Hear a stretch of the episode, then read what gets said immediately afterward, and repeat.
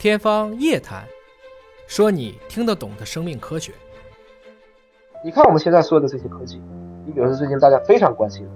常温超导，在室温下，在常温下，我们能不能实现超导？如果能实现，哇，那这个我们对能量转化和应用会到什么程度？配套的，我们现在知道的有，比如说清洁能源，像风能，像氢能，像光伏，我们说的太阳能，还有一个技术啊，我们觉得最近进步也很大，就是可控核聚变，人造小太阳。如果能把人造太阳和我们的光伏和我们的包括刚才讲到的超导合在一起，那韩老师，我们能看到的人类对能源的利用就可以到无极限了，就差不多到了一个无极限了。在这个时候，我们今天所担心的很多，比如双碳的问题，比如说石化的一些造成温室效应的问题，就会迎刃而解。人类走到今天，其根本是通过科技的进步所带来的。所以我经常说，当下人类最大的挑战是技术钝感。换言之，你要对技术敏感。像比如说量子计算、类脑计算、合成生物学，包括零碳或者是负碳农业这些东西都出来。所以你如果对这些技术不感兴趣，那我觉得这个国家可能它是没有希望的。我有指年轻一代。